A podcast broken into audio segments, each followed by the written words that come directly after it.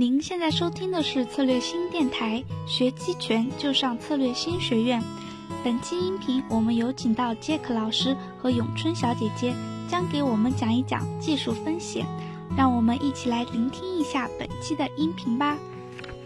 Hello，大家好，我是咏春小姐姐，对，是这边的工作人员。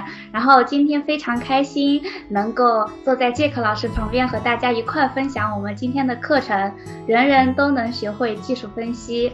好，那么呃，首先让我们杰克老师来和大家打一个招呼吧。好，各位同学们，大家好，今天我又来了。好，欢迎欢迎，我们又来了。好，好，然后那今天我作为小白呢，就就是可以和大家一边学习一边分享，就非常开心。那么首先就是想问一下，呃，杰克老师，今天我们的主题是人人都能学会技术分析，想问一下，你可以说一下，呃，技术分析它的优点吗？好，这个呃，我想呃，有听过我讲座或者之前在呃我们策略性直播啊，大家应该都很清楚，就是。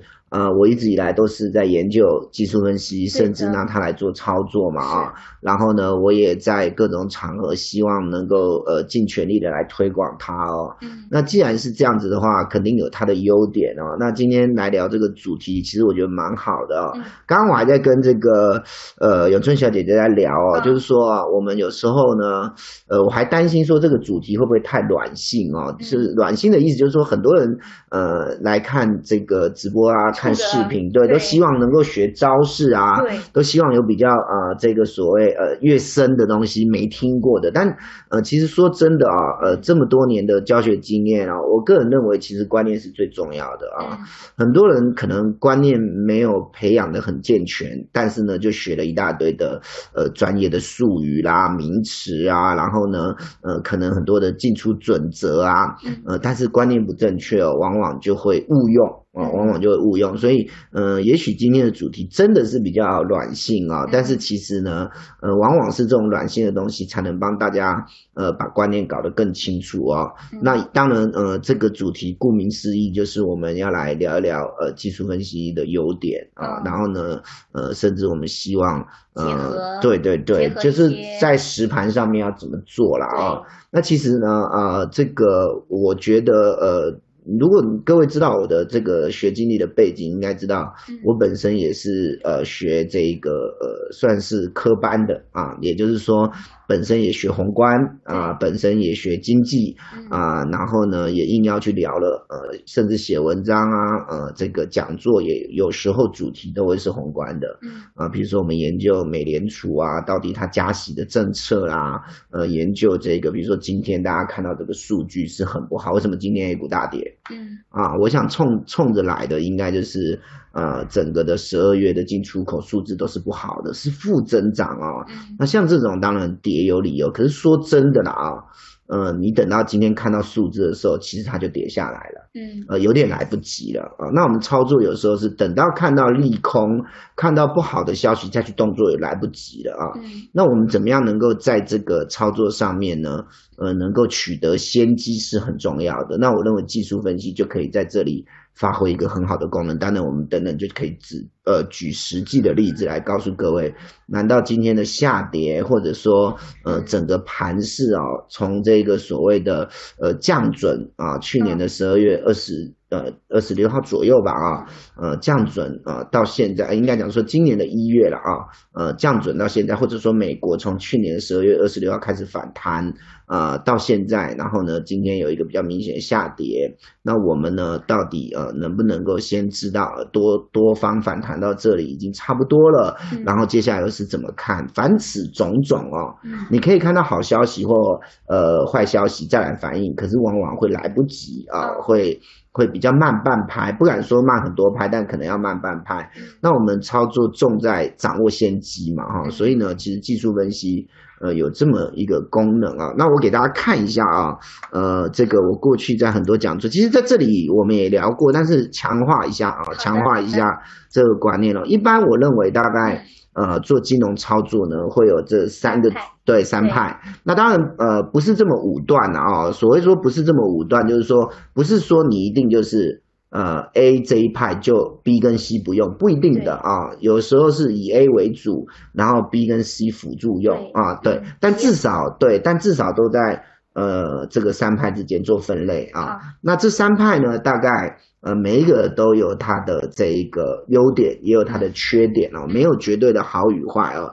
那我想呃这里大家看这个呃简报的主题叫鄙视链哦，什么意思？就是说就是说呃其实在这三派里面哦，呃会有这个。呃，彼此看不顺眼的情况，或者就是说呢，啊，呃，可能有的有的派别会觉得自己比较优越，啊，比如说宏观都会觉得比自己比较优越，呃，怎么说呢？因为宏观操作派他们会用很多的经济模型啊，会引用很多的数据，然后呢，呃，这个所有的看法都建立在呃很扎实的这个学理基础啊，然后呢，就是会有很多的数据来佐证。